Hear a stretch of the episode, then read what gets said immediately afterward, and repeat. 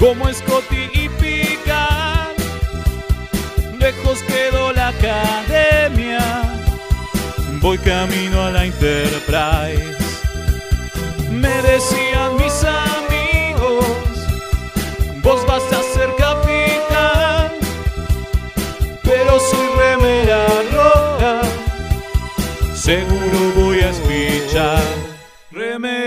Remeras rojas, remeras rojas, con esa facha donde van. Voy con rumbo a nuevos mundos y un vulcano me sigue atrás.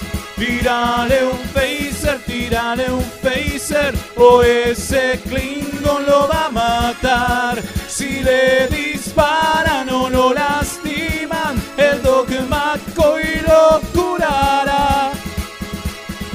Tengo mi remera roja, voy camino a la Enterprise.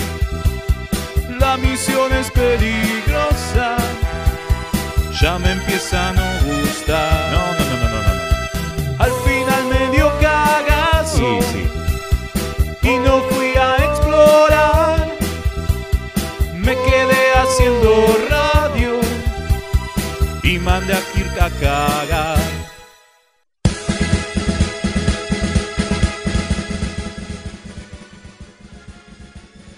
Buenas noches y bienvenidos a una nueva emisión de Remeras Rojas. Acá estamos transmitiendo desde mixtaperadio.com.ar para todo el universo, ¿por qué no? Sí, Galaxia, Universo. Para los paralelos también. Sí, Sí, para, que sí. que- todos que los sí. universos salimos al aire, es así. Totalmente. Los universos y los futuros distópicos también. También, también, en todos lados. Bueno, mi nombre es Federico Velasco y me toca estar al mando de esta loca, loca misión. Y me acompañan, como ya es costumbre, por un lado el señor Leonardo Rubio. ¿Cómo le va? ¿Cómo le va, capitán designado? Bien, bien. Acá, este, preparado para el capítulo de hoy, me puse talco en la cabeza para estar en sintonía con Yo con pensé que es la cola iba a decir. También, también, pues. También porque se me paspa. Uno está mucho tiempo Claro, sentado y se le paspa la cola. Se, se paspa, claro. Por eso yo viejos, dije, se va a poner talco, digo, ¿qué se está paspando? ¿Qué No, no, me puse talco en la cabeza para estar sintonía en el Archer viejo y, y en la cola siempre. Estamos- por las dudas, hay que tener la cola bien sequita. Así Sí, no sí. se paspa. Sí, sí, sobre todo con el calor, pero no hace calor, no importa. No, no. Y bueno, y también me acompaña el señor Mael, ¿cómo anda? Acá, con la cola paspada. Ah, bueno, usted, sí, usted no se puso talco, le puede prestar acá Rubio, seguramente. Le, le mando por un dron. Un poco. Y bueno, y también nos acompaña, como ya es costumbre, el Alfer Skim. ¿Qué tal? Hola, ¿cómo andan? ¿Se puso se sonrojó? Sí, no sé qué pasó. ¿Se sonrojó? ¿Se sonrojó? Qué bueno. Y- Esperaba que le hagan un chiste, pero no. No entiendo por qué. Eh, son cosas normales de, de la fisionomía y, y la rutina de cada uno. Si uno qu- quiere poner talco, más vale talco en mano que paspada en pelotas, diría. Tal cual, ahí está. Eh, Sí, Bueno. bueno. todo esto es porque estamos viejos, ¿no? Porque hoy vamos a hablar de un capítulo de un señor que se pone viejito. Sí, sí, estamos de moda, estamos con esa temática. Viejos de mierda. Eh, envie- enviejándose con Star Trek. Claro, totalmente. O este What If, como hubiera sido mejor, como dijo Mal, Exacto. pero bueno. Pero bueno, pero no, pero le pusimos días del futuro pasado y ahí estamos y hoy vamos a hablar de cosas. Igual antes lo tengo que presentar al Comodoro Gonzalo Ruiz, que Que está volvió. Del otro lado operando, volvió del más allá. Sí, Tuvo sí, del más acá. un viaje al futuro la semana pasada y ya, ya volvió. Está muy Claro. bien. Así que bueno, pero primero, antes que nada, antes de decir nada, igual ya dijimos mucho, eh, vamos a, abrir frecuencias, ¿les parece? ¿Dónde nos Sí. pueden contactar? Pueden Yo lo tengo. tengo, tranquilo. Pueden mandar sus mensajes al WhatsApp de la radio al más 54 911 44 77 32 20. Ahí nos dejan sus audios o sus mensajes de texto y los leemos. De nuevo, repito, más 54 911 44 77 32 20. Y obviamente también se pueden comunicar con nosotros por nuestras redes sociales, tanto Facebook, Instagram o Twitter. Nos buscan como Remeras Rojas porque somos súper obvios. Claro, Exact- obviamente, está muy bien. Exacta- exactamente, así es. Y bueno, y ya íbamos a decir un poco qué teníamos para hoy, ¿no? Por un lado tenemos esto, seguimos con la temática de la semana, como dijimos recién, con estos capítulos que transcurren en, en futuros posibles y donde hacen siempre una manganeta para terminar volviendo Claro. A- al status quo, ¿no? Porque es un poco el chiste, porque si nos vamos a la mierda y te contamos el futuro donde todos se mueren y qué sé yo, ¿cuál es la gracia? Se termina la serie, en fin, no, bueno. Ah, no, Siempre- tendría mucho, sen- no tendría mucho sentido. No tendría mucho Claro. sentido. Estaría buenísimo hacer una cosa así, ¿viste? Haces un capítulo y bueno, sí, y la serie se termina acá. Y chao. Chau, Ya quedó. Ya está. ya está, listo a la mierda. Bueno, Sí, a mí me, me gustó como, eh, bueno, el capítulo se llama Twilight, pero me encantó como la traducción que le pusieron al capítulo de hoy Enterprise. Que le pusieron, ¿cómo le ¿lo, pusieron? lo digo? Sí, Entre dos mundos. Entre dos mundos. ¡Qué hijo de pu! Pero es la traducción de Twilight. ¿Vos nunca leíste los libros de la saga Entre dos mundos? Ah, tenés razón, ¿no? Esa Está- que- está- por eso mismo que una chica se enamora de un vampiro y de un hombre lobo, se debate. vive entre dos mundos. Ah, Totalmente la saga entre dos mundos. Tiene todo el sentido. Bueno, entonces, entonces no es Crepúsculo la traducción de Twilight. no, no, te mintieron. El que te dijo que era Crepúsculo. Eh, no, entre dos mundos Esmeraldas es una famosa saga también de Green Lantern. Claro, qué bárbaro. eh. Estos, ¿Y qué estos más locos, vamos a tener? Y además vamos a estar hablando de la Deridex Class. eh, Sí. más, más ¿Cuál conocida como la ave de presa romulana, ¿no? Claro, puedo decir ese nombre, Ah, decir, la ¿cuál? La, la, la mo- la moderna, ¿no? Digamos, no, no, no la viejarda. No, La la, de TNG. empieza exactamente. Exacto, la, la del siglo 24. ¿Es 24? Sí, sí. Sí, señor, estoy sí. bien, ¿no? Sí, está Muy bien. bien. A veces se me confunde los siglos. Eh, no sé ni en qué siglo vivo ya, así. No, estamos Eso perdidos vamos a estar hablando ahí en, en historia detrás de las historias, ¿no? Vamos a contar un poquito por qué esta nave es como es. Sí, sí. Y bueno, y vamos a arrancar un poquito con algunas picardías como siempre lo hacemos, ¿no? Al Sí, principio antes de tenemos meternos. muchos pelotudeces para decir como es costumbre. Claro, como es costumbre. Bueno, por ejemplo, dónde, vos- ¿por dónde quiere, quiere empezar? Por ejemplo, usted, Velasco, nos compartió en el grupo de producción, porque ah, pues somos nosotros, hacemos unas producciones fenomenales antes de cada programa. Y este, sobre una no- la confirmación, bueno, de ya la data da bien de la serie nueva de Pike, ¿no? ¿Es correcto Ah. esto? Sí, así es. eh, ayer o antes de ayer eh, ya la página oficial de CBS subió la información de que, de que está la serie en producción y demás, con lo cual, digamos, si bien ya había habido anuncios, digo, cuando los actores salieron a, a decir que, que, que la serie se hacía y no sé qué, se toma como oficial, digo, ya, ya estaba. el Claro. anuncio 100% oficial fue el otro día cuando el sitio de CBS publicó diciendo, bueno, se viene Strange New Worlds muy pronto, eh, y se confirmó que tu ídolo va, va a estar escribiendo el piloto, es el guionista Aquí iba, ¿no? del episodio piloto. Por supuesto, ¿tenés otro ídolo? Ten- Qué bárbaro, iba, cómo moja, ¿eh? Se anotan Akiva- todas. Akiva es el nuevo, todos, sí, sí, el es nuevo Dios Trek. Vos que siempre lo amaste, debes estar contentísimo. Y yo lo amo desde que hizo Batman Forever y Batman y Robin, ahí surgió mi amor. Por eso, Akiva. amor, exacto. Y bueno, imagínate, nunca pensaste que iba a terminar siendo uno de las el alma mater de, de Star Trek. La verdad que no. Y aparte, encima sí- sigue metiéndose con cosas que a mí me gustan porque se metió con la Soy Leyenda, que la adaptación también de. Es tremendo, no para ese muchacho. Y bueno, ahora terminó en Star Trek. Eh, Es para que vos Parece que, me, parece que me sigue los pasos, qué sé yo, la verdad que no sé. La próxima no sé en qué se va a meter. Ya, ya estoy indignado. Muy, muy, muy probable, muy probable. Es un muchacho que, que- que se mete en todo. Y bueno, y también siguiendo con Strange New Worlds, también circuló mucho esta noticia de que lo van a hacer bisexual a Kirk, ¿no? Así hay Eh, por Instagram. ¿Qué opinan Es- de eso? Es un poco, es un poco medio vende humo. Yo estoy 100% a favor. Wins. Me parece, me parece que está perfecto, que, ti- que tiene todo el sentido.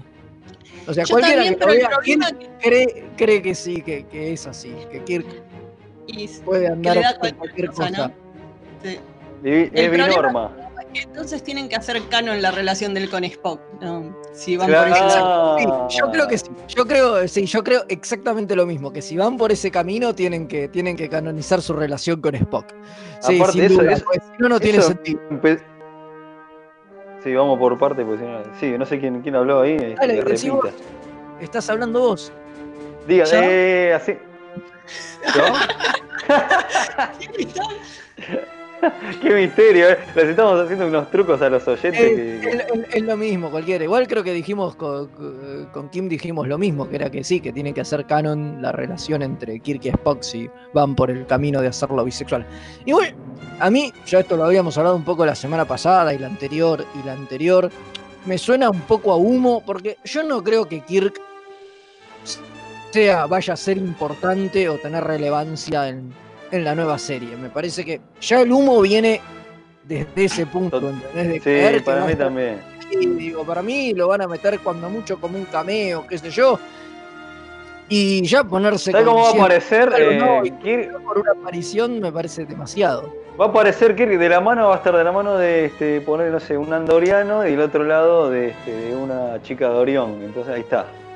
Se, se sale de una habitación con los dos de la mano y ya está. Y con eso te establecen la bisexualidad interplanetaria. Sí, también habían dicho que el actor que lo iba a interpretar era este que está en de Mandalorian, ¿no? Y, y un montón de. Sí, de nuevo, todo eso viene de un sitio del cual yo no levantaría ninguna clase de información. No, es más, es al todo contrario. muy, es todo muy Si poco ese sitio- confiable. Es más, si ese sitio me dice que está con sol, yo no salgo de casa por las dudas haya una pandemia. Claro. A ese está bien, nivel. está bien. Sí, sí, totalmente. A ver, estamos, sabemos que esto O es sea, estamos Esto es hablando humo. de un humo Sí, atroz. Un humo, un humo terrible, obviamente, y bueno, fue, fue como arrancamos diciéndolo, pero la verdad es que muchos sitios eh, se hicieron eco de esto, entonces digo, uno no se puede hacer el boludo y no decirlo, entonces prefiero que hablemos de eso diciendo, miren que igual todo esto debe ser, hay un 99,9% de posibilidades de que sea fruta, Exacto. Claro. pero, Pero bueno, lo que sí sabemos, cambiando de Sí. tema, lo que sí ¿Qué sabemos, pasó? Gracias a nuestro amigo Alex Trek, Le mandamos un saludo. le mandamos un saludo, es el título que ya tiene la nueva serie de Nickelodeon. La nueva serie Opa. animada de Star Trek de Nickel- de Nickelodeon. Se va a llamar Star Trek Prodigy. Mira. Parece que ya lo registraron en varios lugares. Es más, dejaron, dejaron caer uno de los trademarks, según me estuvo contando Alex, que es medio raro. Pero bueno, lo que es streaming ya lo tiene este, registrado la gente de CBS. Así que, bueno, tendremos una serie llamada Star Trek Prodigy. Tiene nombre de videojuego, ¿no? hay que ver cuándo, cuándo, cuándo llega eso, ¿no? Porque es una de las que debe estar demorada. Sí, Yo creo que al contrario, ¿eh? Yo creo que esta- esto sí. tiene pinta de que va a estar menos demorada que, no sé, que sección 31. O que la, la segunda de Ah, Picard. eso sí, sí, eso seguro. Sí, sí, sí, para mí. Eso sí. puede ser, eso puede ser.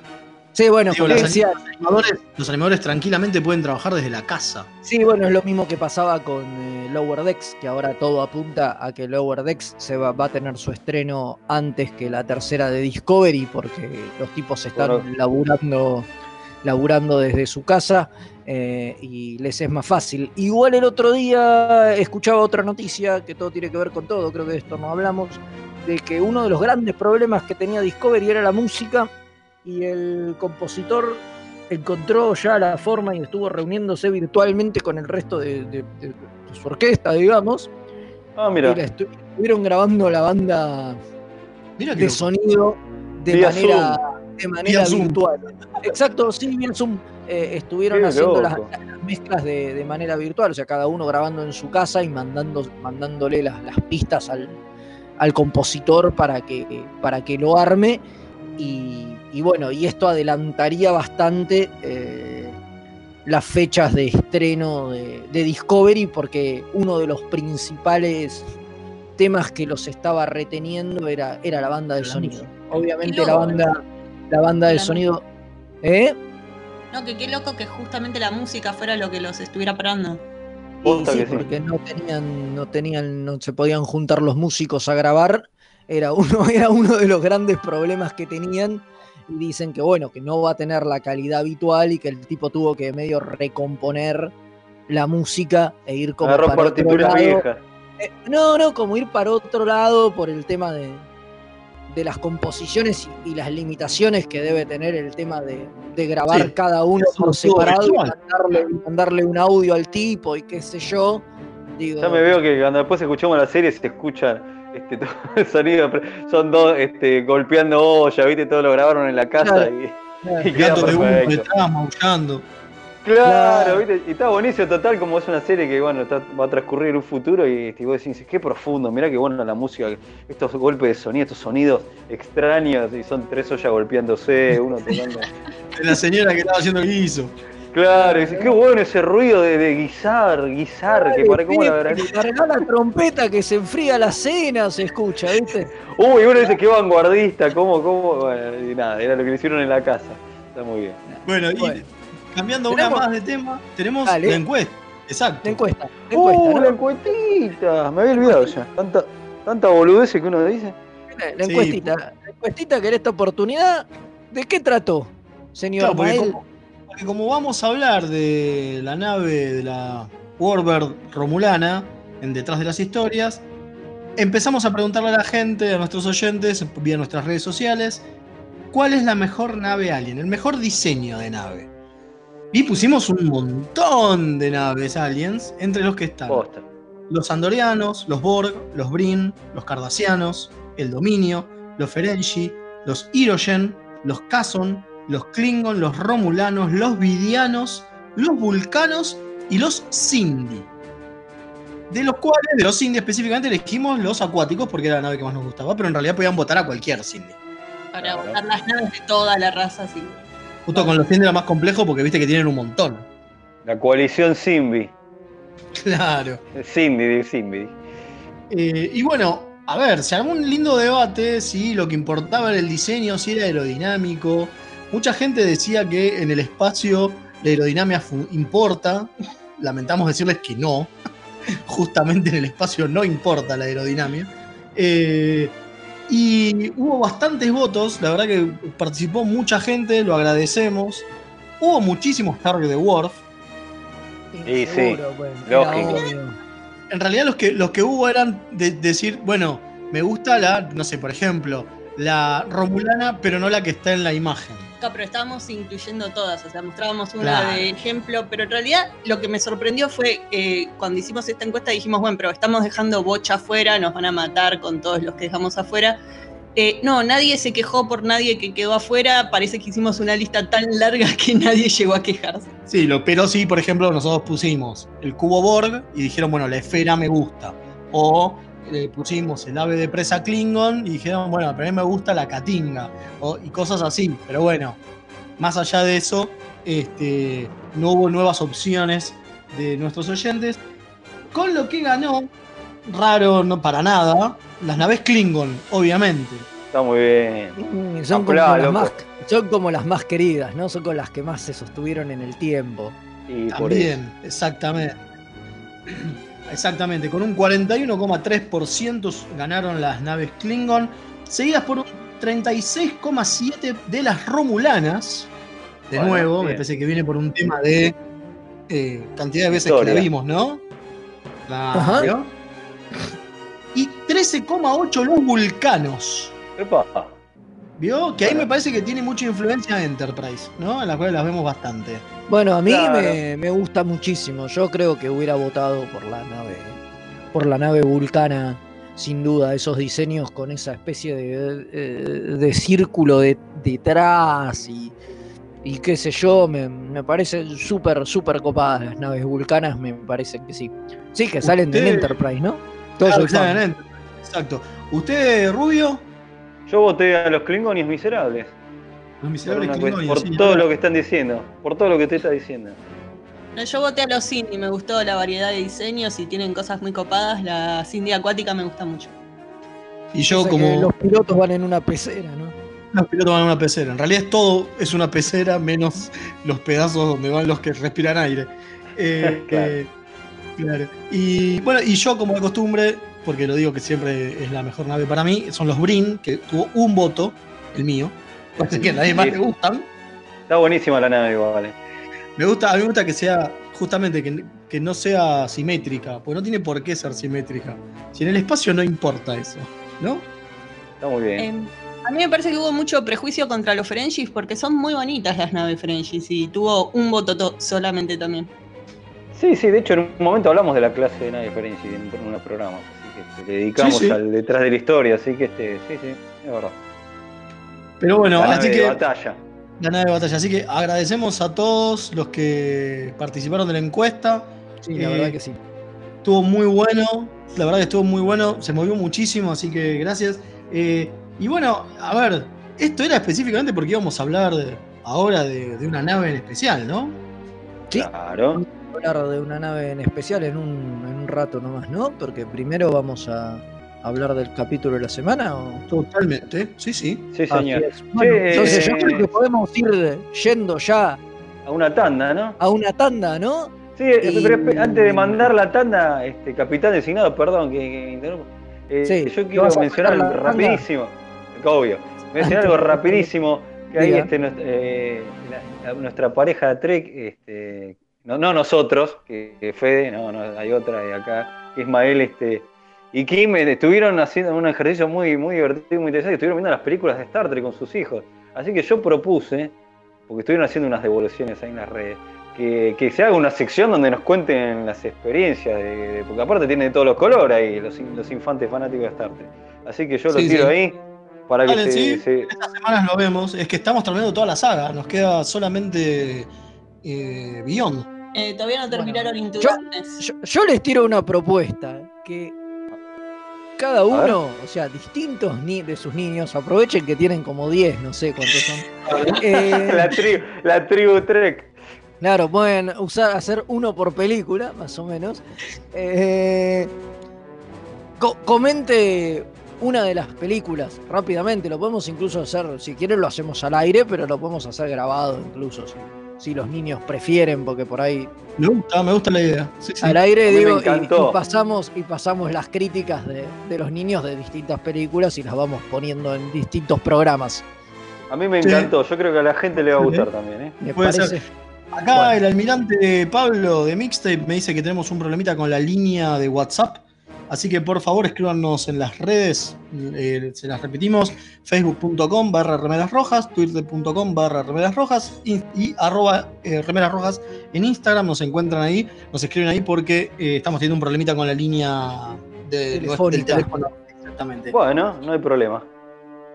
Listo, perfecto. sí, bueno, ahora sí, vamos, vamos a la tanda, nos manda Comodoro y en un ratito volvemos si no se nos acaba el aire o algo.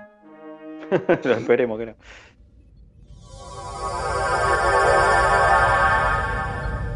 Remeras rojas. Los que sobrevivan vuelven después de la tanda. Dos niños santafesinos. Un fueguino y cómo se dice a ese que es traidor a la patria, cipayo. Hablan de cultura pop. Escucha Kawabonga, el podcast. El programa de las necrolóficas, necrofílicas, no sé cómo se dice. Búscanos como Caoga Podcast en YouTube, iBooks, iTunes, ¿qué más? Xvideos y la sección que hace tu Llegó. Kawabonga. Laufa, bro. Hola a todos, estamos sorteando un curso del taller de fotografía de punto de fuga entre todos los oyentes de Mixtape Radio. ¿Cómo participás? Simplemente dejando un mensajito en la radio. Nos estamos escuchando.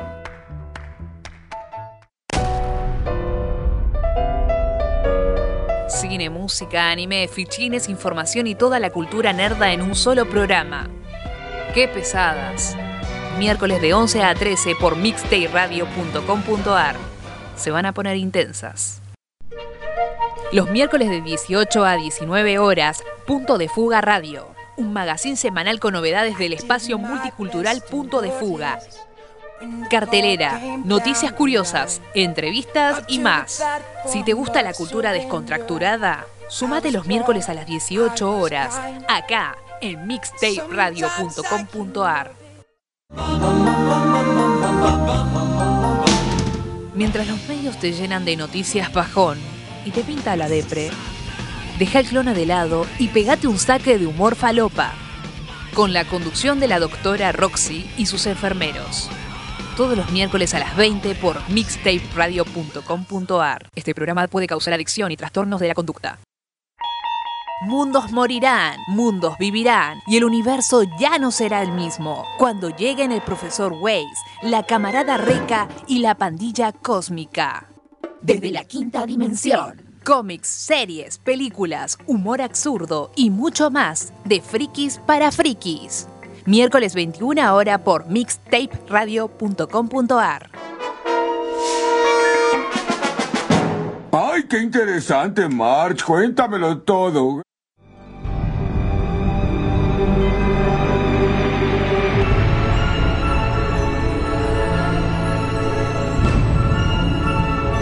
Capítulo de la semana.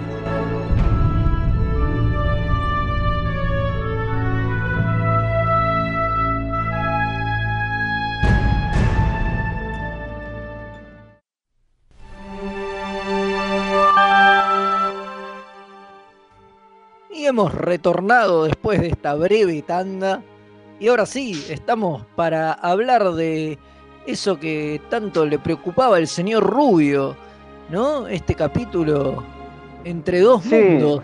Entre dos mundos, me encantó el- la traducción que tiene y, este, y me encanta, lo que más me gusta del, del capítulo es la peluca de Archer para envejecerlo.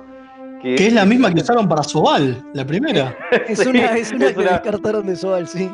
Sí, sí, pero bueno, hablemos un poco de qué trata el capítulo para así la gente lo metemos en clima para, que- para el que no se acuerde. Bueno, ¿qué Dale. quiere contar? Eh, Bueno, dale, yo voy, doy los datos filiales del capítulo. Es Dale. el capítulo 8 de la tercera temporada. Es un capítulo donde, eh, ¿se acuerdan de esa temporada donde están tratando de llegar, ¿no? A, para detener la, la- el arma Cindy, ¿no? De que destruya la Tierra. Exactamente, Claro. que están en la, en, el- en la, Expanse. en la Expans Délfica, esa, esa región que está mo- modificada por las esferas y qué sé yo.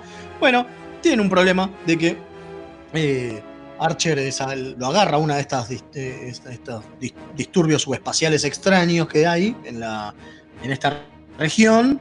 eh, y se- le- es raro, pero tiene unos parásitos Claro, cerebrales. No en el- Algo muy normal en Star Trek. algo muy normal en esta, en esta región del espacio, digamos, ¿no?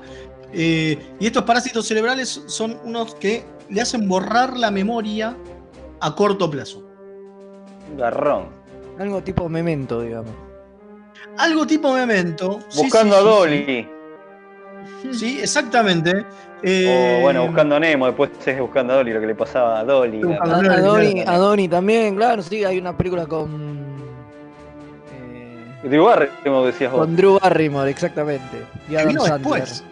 50 First Dates. Exacto, que vino después una- de esto. Hay una chica que Claro. tiene el mismo problema también. Está basado en un caso, ¿no? Después lo comentamos igual ahora, pero bueno, Sí, entonces, sí, ¿qué sí. pasó con...? El tema con esto es que Archer tiene este problema, que en realidad la onda de esta, de esta, de esta di- disturbance que hay en, ¿no? Este eh, problema que tiene el campo raro que tiene el- la nave con lo que se choca la nave, iba hacia Tupol en realidad, y él la salva.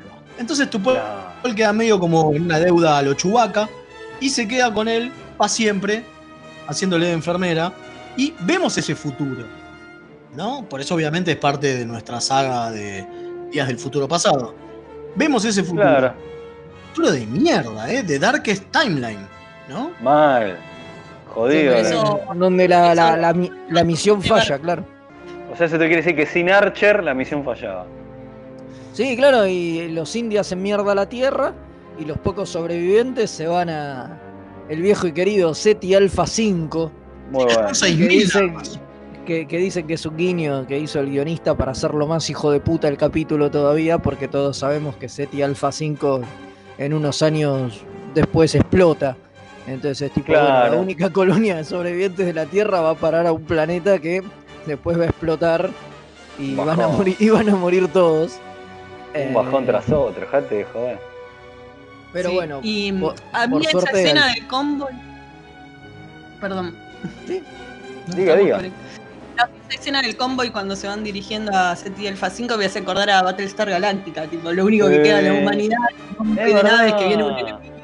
Sí, en realidad el tipo lo hizo como una especie de homenaje. Sí, Eh, sí, Mike sí, lo- que es el escritor, lo hizo a propósito como una especie de homenaje a Battlestar Galactica. Ah, mira. O sea, no- Sí. no- por eso te hizo acordar, no estaba mal. Che, lo loco que este capítulo, eh, estaba pensado para que sea de Bochacher.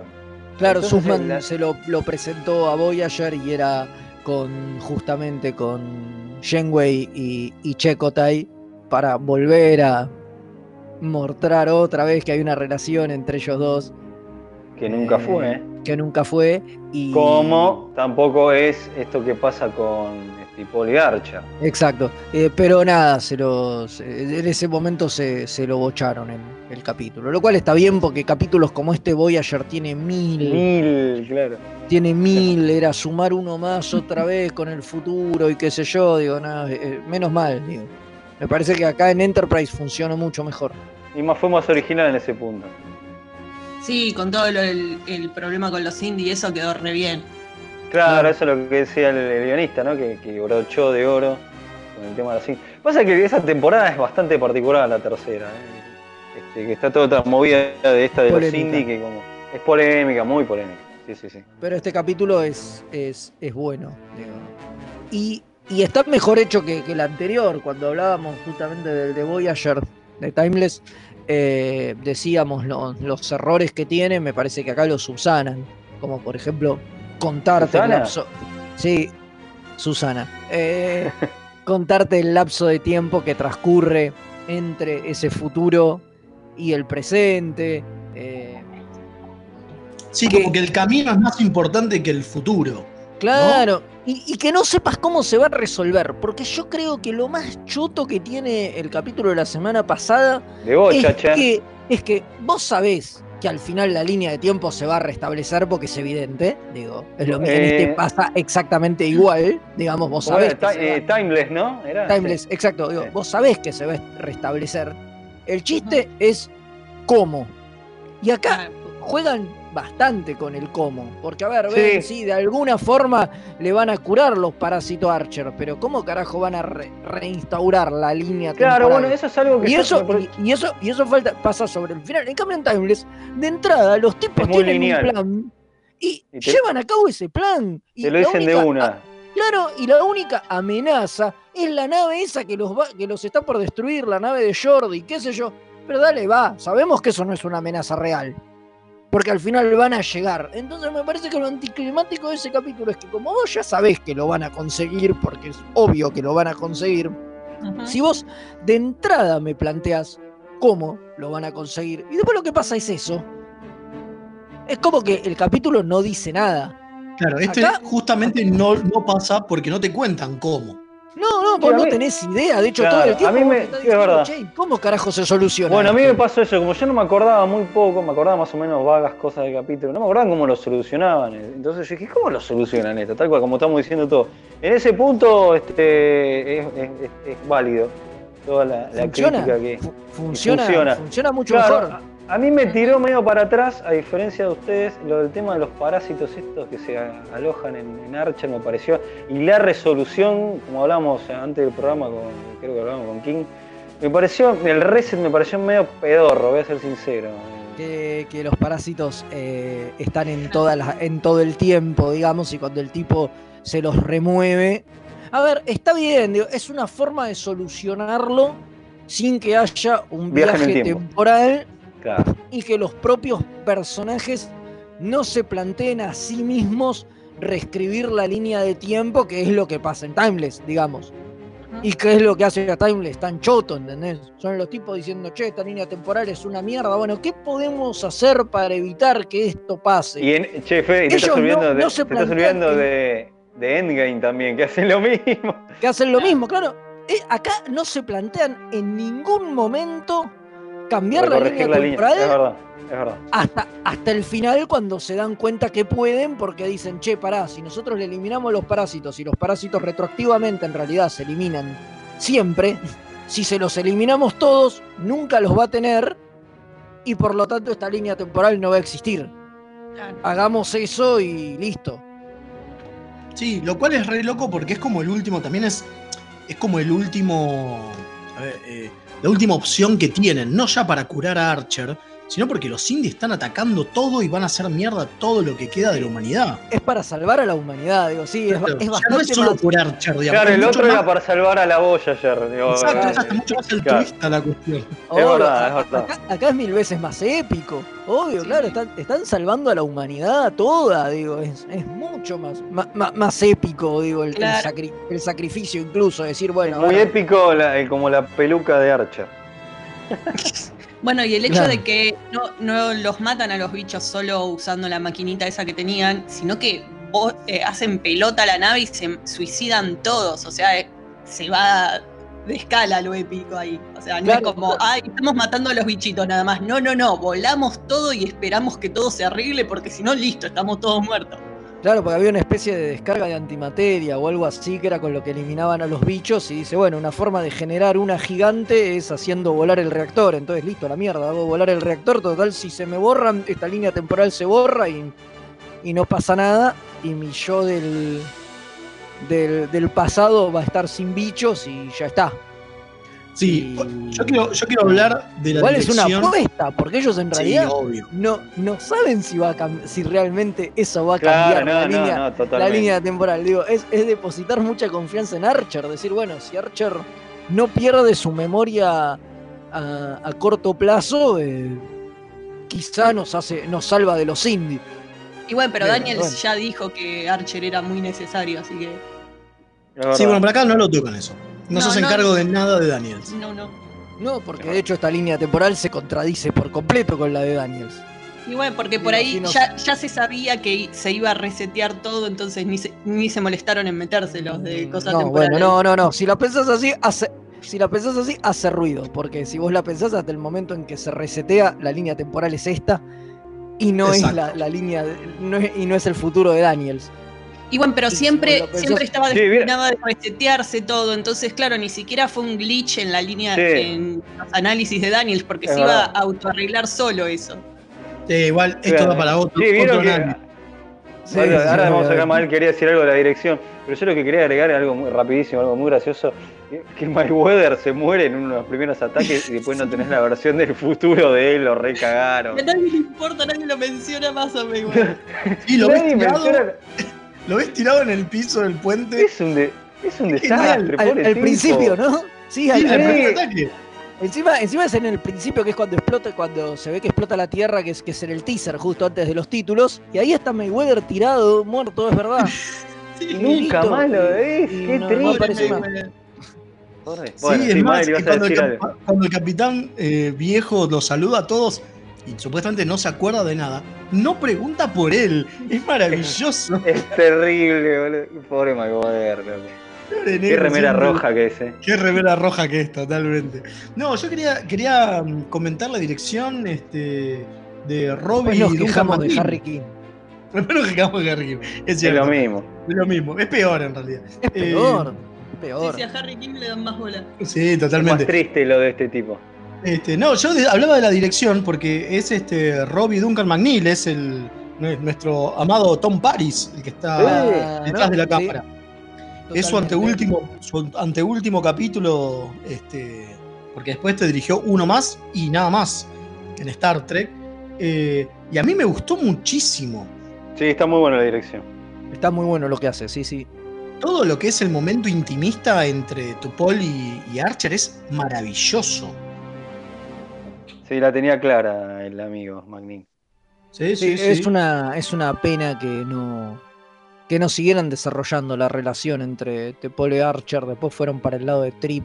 O sea, fueron y vinieron 50 veces.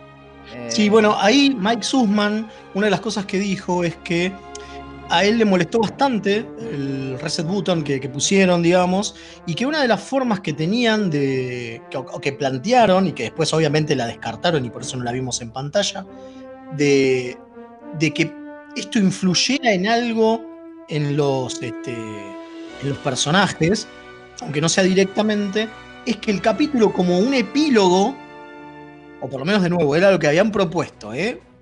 se lo cancelaron al toque, no se lo aceptaron, pero que tuviera un epílogo donde dijera 20 años después y estuviera Archer como presidente de la federación y a su lado su esposa Tupol.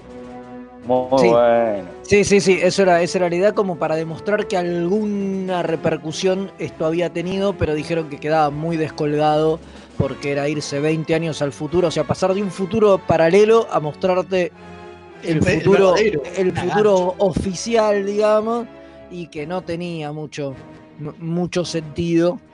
Y bueno, nada, quedó Ahí en, quedó, sí. que, que quedó en la nada y, y- y- y se los bocharon, pero sí es verdad, digo, coquetearon mucho con el tema este de Archer y Tipol y nunca llegó a absolutamente nada. No, porque después prosperó lo de Trip.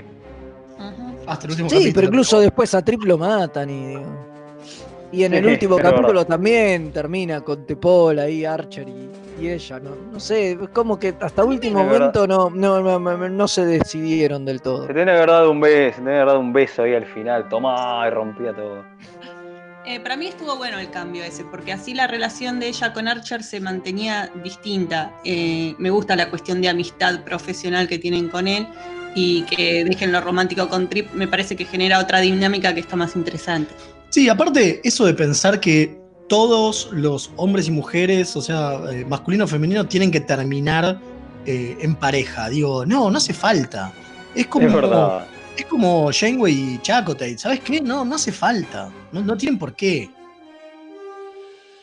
No, Digo, que claro. la gente no tiene compañeros de trabajo y compañías de trabajo. Garchotean todo el tiempo. Si es así, me Es verdad. mintieron. El laburo no pasa, digamos. O por lo menos no conmigo. Pero Es verdad, es verdad. No, bueno, ob- obviamente, pero a veces uno, uno, uno ve los hilos de los guionistas y para dónde están yendo. Sí, y obvio. todo va para un lado y de pronto pegan un vuelco terrible, Sí. como es el caso de Chekota y Shenwei, que es, es muy evidente. En muchos capítulos se nota que, que quieren ir para un lado y, y en un momento dicen, bueno, no. Y, y lo cortan de cuajo y, so- y a- y al, y al final encima meten el giro ese de dejarlo a Chacota ahí con, nue- con, con siete, porque sí, sí, peor todavía. y, y Bueno, ya. Bueno, ya vayamos, vayamos este, Sí, calificando. vamos, vamos aparte tengo unos calificando. A mí, que llegaron por redes. a mí me, Dale. a mí me, me gustó. Yo, yo apruebo, apruebo, le gustó. ¿Usted, don Rubio, qué va a decir? Eh, eh, no estaba mal, pero le vamos a ponerle mazo, che, porque tengo algunas objeciones en el capítulo, le vamos a poner mazo. Creo que me gustó más la primera vez que lo vi que ahora, como le Me a gustó usted más con el- Timeless, usted es un verdulero. La semana pasada le, le- le dio aprobado a Timeless y hoy a este le pone más o menos. Es que me, me- me- me- fue un capítulo que para mí me choqueó más que, que este, en sentido para vos, por- al nivel de los capítulos de Voyager, con eso te digo todo. Mire usted, bueno. Acá, ¿Usted? Sí, a mí me gustó. Eh, tengo un problema con los capítulos con Reset Button que me molesta de por sí, pero aún siendo uno de estos tipos de capítulos me gustó, así que es bueno. Y sí, y para mí también, ¿eh? Pulgar recontra para arriba. Es uno de los que más me gusta de Enterprise. Ah, bueno. Ah, bueno, fue calificado de los mejores aprobado. capítulos, eh. en Sí, sí, ranking. está en el top 10. Bueno, sí, pero eso no quiere decir nada porque Timeless también estaba en los top 10 de Voyager. y- Pero está bueno como lo, lo remarqué en el de Voyager. Voyager tiene la vara muy baja. es Y bueno, Bueno. por eso me gustó mucho Timeless. Bueno, no sé si No, mucho, pero me gustó. que ni siquiera, para mí, bueno, ya lo hablo, pero ni siquiera dentro del bajo nivel de Voyager, Timeless igual no es bueno. Pero bueno. Bueno, Bueno, ¿qué tenemos algunos Hay men- mensaje. Sí, tenemos Mensaje. algunos mensajitos. Mensajes. Tenemos, tenemos un mensaje de audio que la verdad se escucha medio mal. Eh, así que vamos a ver si podemos pasar de otra manera. Eh, Patona. Claro, algo así. Eh, César González dice: Saludos desde Formosa, el cuadrante norte. Los- le agradecemos. José Luis Calderón saluda desde Martín Coronado, obviamente. Dice: Un gran abrazo, larga vida y prosperidad, más allá del ojo vato que podamos llegar a estar. Porque, claro, está comentando nuestra foto viejitos que pusimos en Facebook. Ah, Tenemos también. tenemos también en, en Instagram. Ahí tenemos al comandante Páez, que nos hace el aguante como de costumbre, este, desde Quito, Ecuador, desde la USS Synergy, un grosso. También nos manda Víctor un saludo desde el cuadrante Chile, que sigue dominado por el gobierno con más muertos que en la guerra del dominio. El, eh, como de costumbre, presentándose a servicio desde la NX03.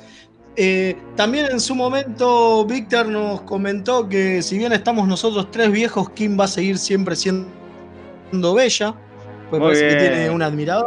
Muy bien ahí. Vamos, Kim. Eh, y eh, Axel, Axel Molder, acá en Facebook también critica los votos de, la, de, de los oyentes en la encuesta, diciendo, diciendo que votaron razas, no naves. Está, está bastante molesto con que ganaron los Klingons, me parece. Tiene razón en ese Eh, punto. puede ser, puede ser. Y de la misma manera, de la misma manera, Pepe Lousado dice, era sabido que iban a ganar los Klingon, tienen más marketing. Ellos son los que seguramente votaron a los andorianos. ¿No? Puede ser. Sí. Este, y bueno, como digo, tenemos también un mensaje de audio, estamos haciendo lo posible como para poder pasarlo, eh, que es de Antonia. Así que en cuanto, en cuanto nos. eh, de Antonia Ibáñez, que en cuanto podamos pasarlo, lo pasamos. Así que si le parece, vamos a la tandita. Porque me parece que vino. Jack. Sí, sí, sí. Acá está, vino, vino eh, con su botella de whisky habitual.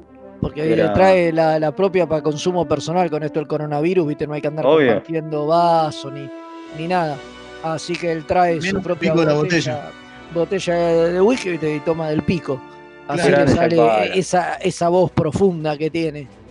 Eh, inmortal así que bueno, vamos a una tanda, viene Jack, escuchamos un dato y ya volvemos con más de esta locura radial que dimos en llamar remeras rojas.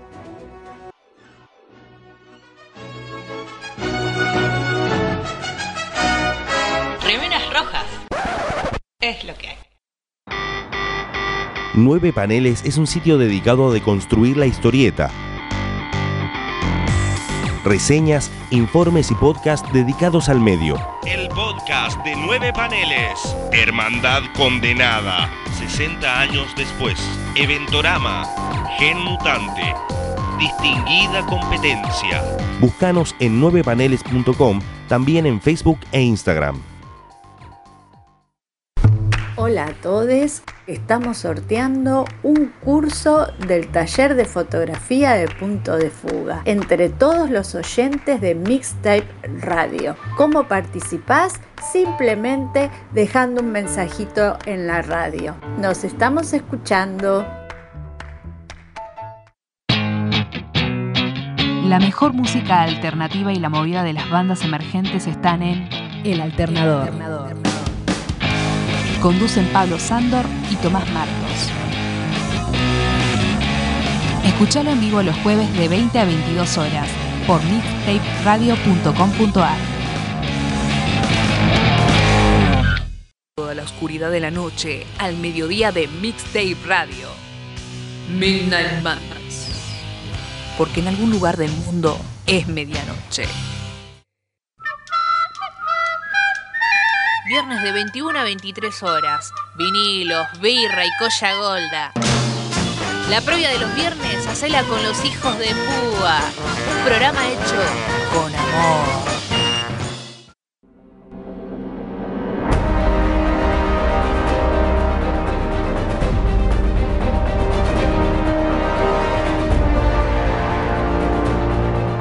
Luz, música, acción. Un recorrido sonoro por las mejores bandas de sonido de las mejores películas. Todos los domingos a las 19 horas, solo por Mixtape Radio.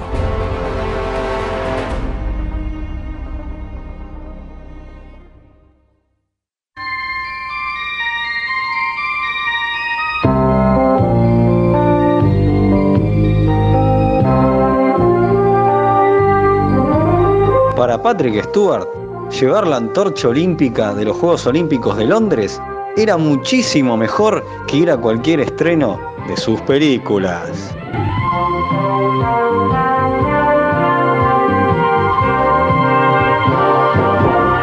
Aunque usted no lo crea.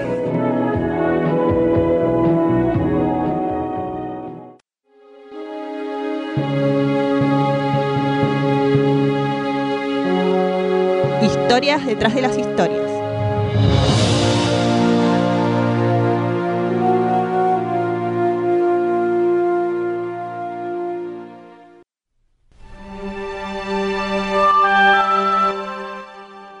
Y volvimos otra vez acá en esto que es Remeras Rojas. Y seguimos, y ahora nos toca hablar de lo que dio origen a esta encuesta, ¿no? Vamos Las a hablar navecitas. un poco de, de las navecitas. Pero hay una muy particular. Una muy particular, ¿no? La Dead Directs, no. Sí, Deridex. Deridex, exactamente. Sí, tiene- claro. es como si fuera un nombre de un de, Nombre de medicación, de una medicación, vas a, la- vas a una farmacia, me das un de Direx que me duele la panza, no sé. Sí, totalmente, totalmente. Che, antes de eso, tengo el mensaje acá de Antonia. Vamos a pasarlo. Antonia. Ibáñez. A ver. Dale. Aquí Antonia Ibáñez. ¿En qué libro de Relative? Lo que está preguntando es: ¿en qué libro regresa Trip? ¿Y lo tienen ahí la data? Eh, por supuesto. El libro se llama The Good That Men Do. Es un libro que habla de cuando regresa. Esto fue publicado en el año 2007. Bueno, ahí está, para ella. Para Antonia, Ya, muchas Es gracias. de, es de los de Enterprise que continúan después de, Es del los de final de la Enterprise. serie. Exactamente, es dentro de la saga de Star Trek Enterprise, escrito por Andy Mangels y Michael Martin. Buenísimo. Espectacular. ¿Viste? Está. Muchas gracias, Antonia, por mandarnos. Estoy, pensando si no le preguntamos a, a Cristian Ibáñez que si nos manda una reseña de estas mini reseñas. Que. Por favor, que nos mande. que Sí, nos mande. totalmente, totalmente, seguro. Sin duda, me parece. Bueno, nos, sí. mete, nos metemos con la clase Romu- eh, Así es. nave Con la, con la Deridex. Bueno, Sí, sí, esta sí. nave eh, surgió porque en, en el capítulo ya famoso, icónico, ¿no? Neutral Zone, volvían los romulanos después del- del fracaso de, de los Ferengi. Y había que reciclar a los romulanos. Claro, recuerdan realidad- que la idea era que no aparecieran razas que, Eso. que venían de todos. La idea era no hacer esto, pero bueno, después del fracaso de, de los Ferengi, eh, di- decidieron traer finalmente a los romulanos de vuelta. ¿Cómo hubiera sido? eh, estaría, bueno para pensarlo un día hacer un chiste con esto. ¿Cómo hubiera sido TNG este, si hubieran continuado en la línea que pretendían? Este, o sea, no reciclar villanas, sin Borgo, nada. Te lo muestran. Sí, sí, es verdad. Bueno, este, es divertido pensarlo. Ahí me están corrigiendo que en la foto puse mal el nombre de la nave. Eh, voy a decir que así me lo pasaron los muchachos escrito. No es mi culpa, no me hago cargo. Bueno, La de Deridex. No, me falta una D en el nombre. Ah, ok, sí. ah, bueno, fue, Bueno, culpa, no- sí. fue culpa mía por haber pateado mal. Sí. Bueno, decíamos que entonces querían traer de vuelta a, a lo- a los romulanos y querían hacer como una especie de impacto y que cuando apareciera la nave fuera Dijera, tipo, ¡guau, loco! Wow, exacto. Uy, volvieron los romulanos. Así que el encargado de esta ciclópea tarea fue Andrew Probert en uno de sus últimos diseños poco antes de irse de, de- de la serie, porque este era de los tipos que venía de, Pero se de fue a lo grande. Con, con Roddenberry y, y nada, y se hinchó las pelotas y al poco tiempo después de hacer esto se fue. Eh, pero bueno, él Sí, es más, con respecto, es más, con respecto al diseño de la nave esta, específicamente, él cuenta que él podía hablar con Roddenberry, con Jean, un montón de cosas, podía preguntar un montón de cosas, contarle cosas, se hablaban. Quizás después el viejo no le daba pelota y hacía lo que se le cantaba, pero por lo menos lo escuchaba. A diferencia del productor que le aceptó, va, que le dijo lo que tenía que hacer con esta nave, ¿no? Claro que le bochó directamente, le mandó las muestras porque él la quería hacer con los con las naceles arriba y abajo. O sea, era, era como el mismo diseño de la nave, pero vertical, digamos. Y, Claro. y, y el productor le dijo, no, negro, hacémela horizontal. Porque él dijo que la quería hacer vertical en contraposición al diseño horizontal del Enterprise porque le parecía que iba a quedar bueno y que iba a dar un contraste copado. Pero bueno, nada, a un productor que no menciona, suponemos que es Rick Berman, eh, Ponemos que es Rick Berman. Eh, le dijo, no, negro. Claro, hacela de la otra manera y dice que bueno, que empezó a experimentar eh, con la otra forma, tratando de mantener esta forma de pájaro, digamos, y, y había hecho un primer diseño que no tenía las, los alerones de abajo, digamos, era solo, solo arriba. Y de vuelta otra vez eh, el mismo productor le dijo, che, y si le pones también los cosos abajo como tenía tu otra nave, y ahí terminó de darle un poco, un poco, un poco de forma y les mandó el, el diseño con una con un, con un boceto del Enterprise delante de la nave romulana mostrando lo gigante que era la nave romulana y que su idea era que cuando se filmara esa escena fuera así y dice que el departamento de efectos al final lo hizo al revés desde el otro ángulo O sea, mostrando el- desde el culo de la nave romulana.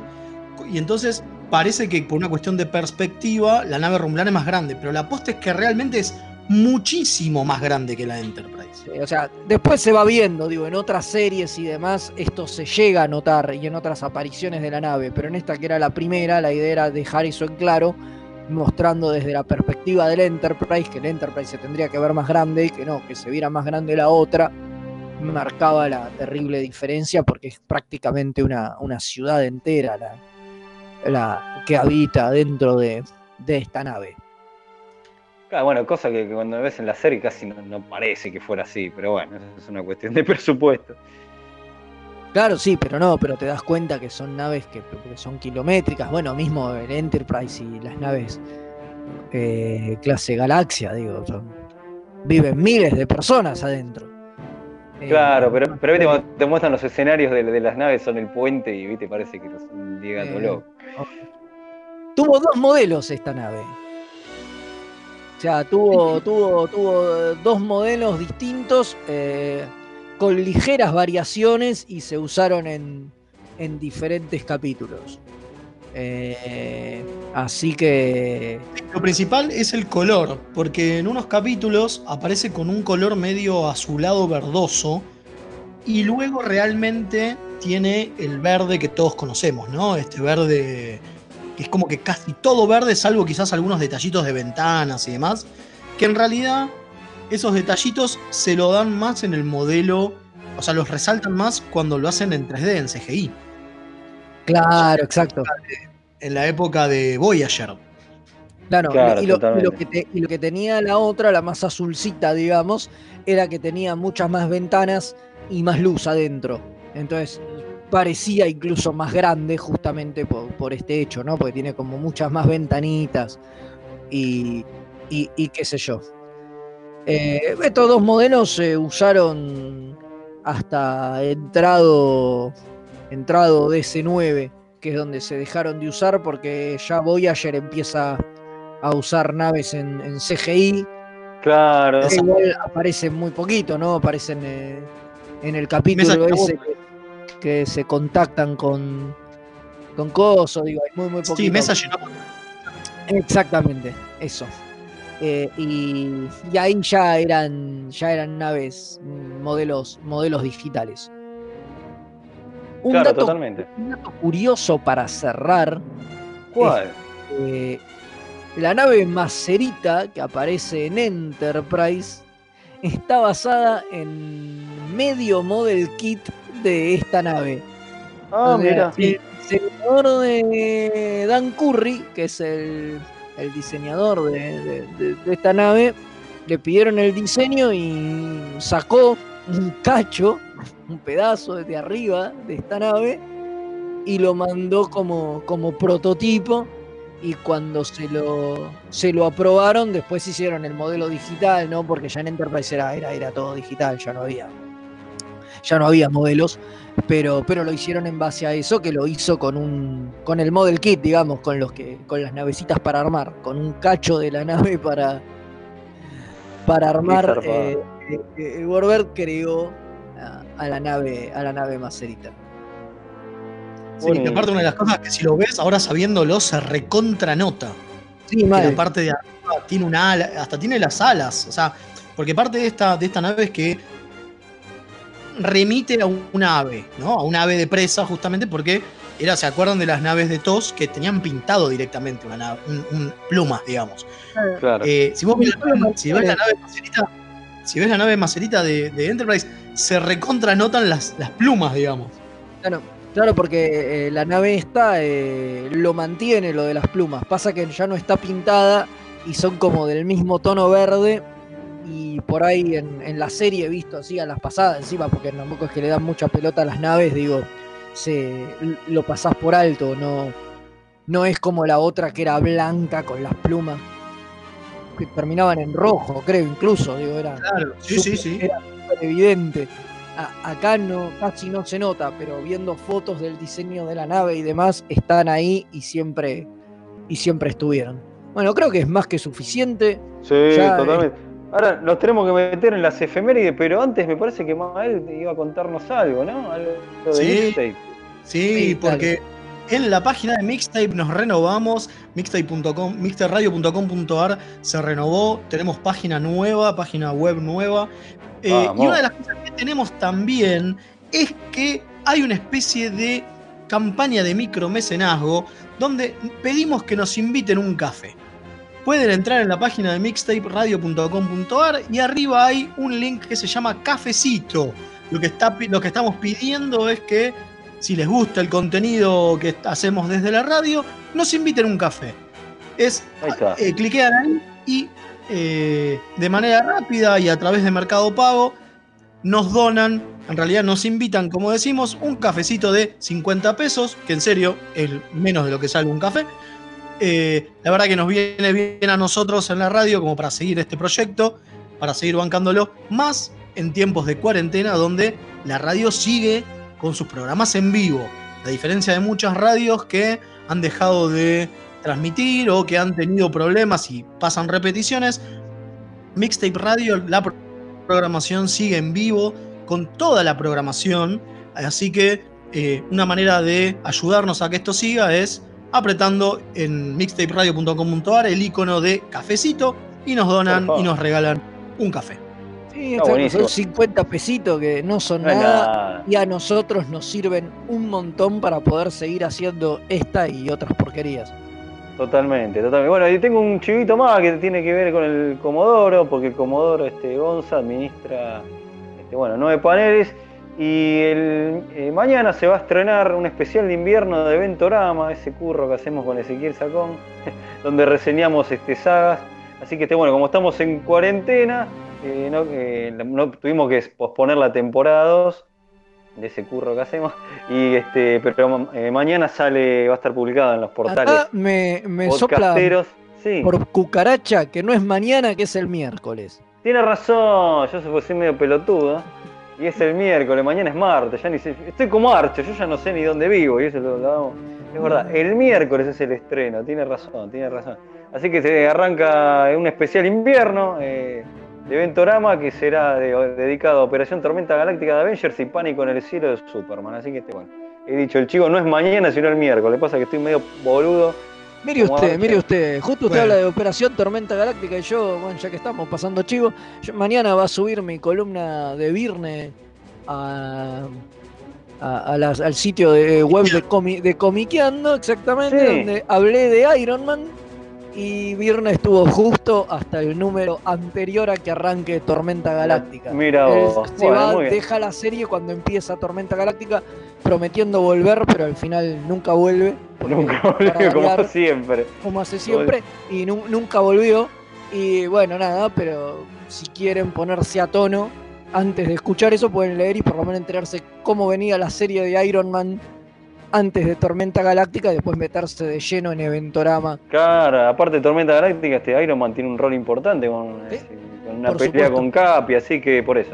Este, anterior a Civil War, toma. Así que está muy bien. Está bien, aparte Fede nunca mete, chivo.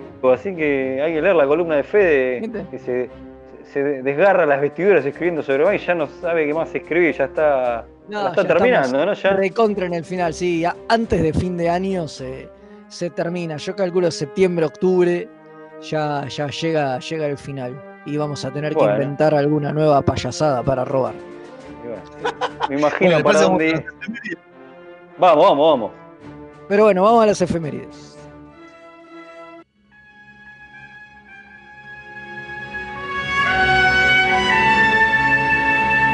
Esta semana en Star Trek,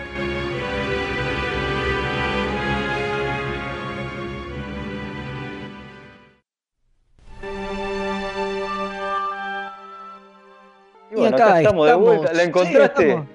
Eh, sí, acá está, acá está. Eh, estamos de Ah. vuelta y bueno, vamos rápidamente, ya es tarde, vamos rápido a arrancar con las efemérides, porque ya son un montón hoy. Había, Así que estar pasaron con Chocho. mu- muchas cosas, sí, está chocho. Sí, está chocho porque está, está mal de la cabeza y se caga encima y esas cosas. Pero bueno, eh, un 9 de junio pero de 1954 nace el enorme, el maravilloso, el gran George Pérez, dibujante y guionista de cómics que hizo grandes obras como Teen Titans, Avenger, Wonder Woman, Crisis on Infinite y miles de cosas más. Entre todas las que se encuentran las tapas de los tres primeros números de la serie de TOS cuando la tenía DC Comics. Bueno, una de las cosas que yo propuse cuando termine Virne era hablemos de George Pérez, sobre todo teniendo en cuenta que se retiró y ya no, no dibuja más, y ya está, su obra era, era finita, pero no, bueno, me voy a tirar para otro lado que tiene que ver con Pérez y no voy a decir más nada. Ah, yo pensé que le ibas a decir. Bueno, Muy bien. vamos a esperar. Vamos a esperar. Ahí. Bueno, voy Bueno, yo. Dale, Leo, te toca. Sigo yo. Bueno, ese mismo, mismo día 9 de junio, pero del año 1989 se estrena esa película que muchos triquis quieren dejar fuera de continuidad. Y me parece que estaba fuera de continuidad, seamos sinceros. Estamos hablando de Star Trek V, La Frontera Final, este, la primera experiencia de Shatner como director y con la cual le dedicamos un especial, así que los invitamos este, a escucharlo. Está subido en YouTube, en iBox, Anchor y la mar en Yo coche. quiero escuchar qué opinan los niños de esa película. Yo creo Uf. que con los niños debe funcionar. Vamos a ver, vamos a ver. Funciona. Te lo adelanto. Ya veremos, sí. Bueno, Bueno, el 10 de junio de 1961 nace Manny Coto, el showrunner de la cuarta temporada de Enterprise, la que para muchos es la mejor. Sí, sí, el que tiene Sí. una cadena de supermercados acá. no, no, es- ¿Cómo no? no tiene nada que ver con el de los supermercados de acá. ¿Cómo que no? Por ¿Cómo favor. que no? Cuando no vende carne, escribe capítulos capítulo- de Enterprise. Hace unas temporadas de Enterprise, qué bárbaro. Pero no, no es el mismo para mí, ¿eh? Me parece que no es el mismo. Bueno, El mismo día, 10 de junio, pero de 1998, se empieza a filmar Star Trek Insurrection, la novena película de la saga que yo personalmente banco mucho. no, muy Bueno. bien. Debe ser el único, pero bueno. No, bueno, no Mm. crean mal. Eh, bueno, el 11 de junio de 1999 muere el gran DeForest Kelly, el primero Ay, del cast original que se funde con las estrellas. Es Muy verdad. extraño. El primero que nos deja. Así es, el 11 de junio también, pero de 2003, muere también William Marshall, que en Star Trek fue el doctor Richard Daystrom en TOS, pero que fue mucho más conocido por ser Blácula en las películas de Black Exploitation, Blácula y grita, Blácula, grita. Además, bueno, obviamente es el que le da el nombre ¿no? al Instituto Daystrom. Claro. Pasó a la posteridad. Clásico, clásico indiscutible, Blácula. Blácula, sí, y grita, Blácula, grita. Para mí es mejor. A mí me gusta más. Para mí también, ¿eh? La dos me gusta más, ¿eh? A mí me gusta más. A mí me gusta. Qué. Bueno, cambiamos de día, ¿no? Eh, 12 de junio, pero de 1948, nace un crack. El guionista y editor de cómics Lin Wayne, creador, entre otras cosas, de perso- entre otras cosas, personajes de Swamp Thing, Wolverine, Nightcrawler, Storm y Coloso, entre muchos otros, pero que también fue editor de, de obras como Watchmen, sí, se peleó con Alan Moore, es verdad, en Watchmen, eh, en All Star Squadron eh, y de New Teen Titans, que me parece que tiene algo que ver con lo que Fede va a escribir, pero mira cómo lo estoy spoileando. Para- Spoiler. no me va a odiar. Para Star Trek, este, que es lo que nos compete, escribió varios números cuando la franquicia tenía a Gold Key Comics entre el año 1971 y 1972. Un maestro muy querido en el ambiente, Lincoln. El mismo día, pero del año 1956, nace Dexter Clay, el doble de, cu- De cuerpo. Sí, se fue. De- se fue. De Michael, de Michael. No sé, lo termino, lo termino yo si no. y dale, terminaron. El doble cuerpo de Michael. Se fue, se no fue. Doble cuerpo Es de Michael par- Ahí está, a ver si está. Parte de los que aparecen no. en el especial Webstrek del que hablamos en la Argentina Comic Con. Y la segunda persona que se ve en pantalla en el primer episodio de TNG, siendo la primera obviamente Patrick Stewart, ¿no? Un grande, el Dexter. Clay, es ese que le, el que le apuntaba a Coso, ¿no? El que, estaba Dexter. como un saltito en Webstrek o algo así. En Webstrek. Sí, maestro. Y Maestro. que se le maestro. quedaba analizándolo con el tricorder. Exacto, sí, sí, un genio. En 1960 nace Felicia Bell, que interpretó a Jennifer Cisco en DC9, la esposa muerta que al capitán se la pasa llorando, una, una ídola. La Sí. Jennifer. Bueno, en 1943 nace el gran el 13 de junio, perdón que no aclaré, eh, nace el gran actor Malcolm McDowell, que a pesar de que es muchísimo más conocido por sus películas eh, Una naranja mecánica o Calígula, tiene la infame fortuna de haber interpretado a Torian Soran, el, el auriano que mata al Capitán Kirk en Star Trek Generations. Ah, Sí, sí, sí, por sí. eso. Calígula, sí. la película favorita de Dani que nos está escuchando. el- Sí, sí, totalmente. Ah, bueno, Sí, para todos los que están escuchándonos, quédense que al final tenemos una escenita post créditos, ¿eh? Ah, Y ahora hay sí, un blooper al final. Hay un blooper al final. Sigo el mismo 13 de junio, pero del año 1957, nace la actriz Ada Maris, la capitana Erika Hernández de la NX-02 Columbia de Enterprise. ¿Se acuerdan? La otra. Eh, sí. Ahí la otra. La otra. Bueno, el mismo día, el año 1971, nace Shannon Phil, la actriz que interpretó a la alférez bayoriana Cito. Sí, sí, sí, eh, Cito Java en TNG en los episodios First Duty y Lower Decks, una campeona. Este gran personaje. Ídola. En 1993, también el 13 de junio, el 13 de junio pasaron mil cosas, más que en nuestra vida. eh, se estrena el maravilloso episodio Duet de DC9, donde se muestran los horrores de la ocupación cardasiana en Bajor desde la mirada de un cardasiano. Capitulazo, donde de verdad bueno. DC9 se pone buena eh, y ya es devastadora hasta el final. Bueno, ahora sí cambiamos de día. El 14 de junio de 1969 nace Ben Robinson, escritor y editor de varios proyectos Trekkies, pero que ahora es el editor responsable de la colección de modelos de naves de la empresa Eaglemoss. Esas Muy navecitas tenemos muchos. Hermosa, esa es la que, la que donde ustedes guardan la Voyager en la heladera. Exactamente, esa misma. El mismo día, pero del año 1997, Stan el sí se casan Nana Visitor y Alexander Siddig, o sea, Kira Neris y Julian Bashir. Matrimonio que duró cuatro años y del que es fruto su hijo Diango. Se ha formado una pareja. Así es. El 15 de junio de 1934 nace Garrison True, actor que interpretó a un guardia de seguridad en el episodio de TOS de Man Trap y que a pesar de tener diálogo no fue acreditado. Vaya este Mm. recuerdo como homenaje a un camarada remera roja, como Por siempre. favor, camarada. Ponemos de pie. camarada, Como Así siempre. es. Bueno, mismo día, pero en 1956 nace Robin Curtis, que fue la segunda actriz en interpretar a la teniente Savick en las películas 3 y 4. Sí, sí, la que también participó en el episodio Gambit de TNG, esa misma, campeona, también la queremos.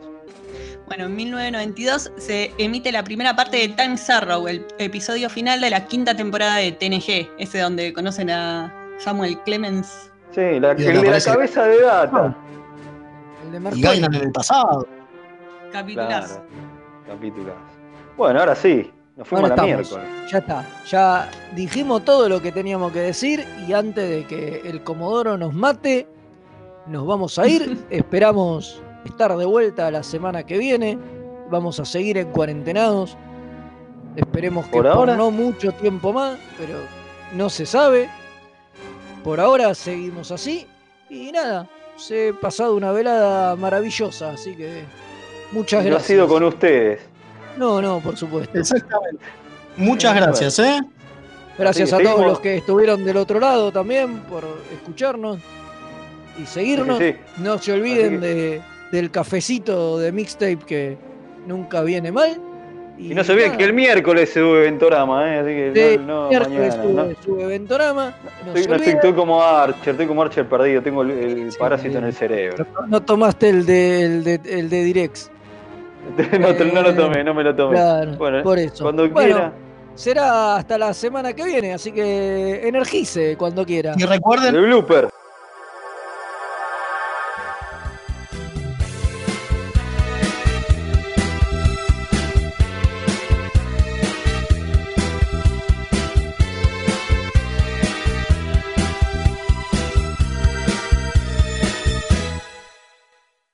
Cuando Leonard Nimoy falleció el 27 de febrero del 2015, el astronauta Terry Birds tituló el saludo de Vulcano desde la órbita, el mejor homenaje posible. Y es tuiteo, pelotudo. ¿Y qué dije? Tuitó. bueno, vamos de nuevo.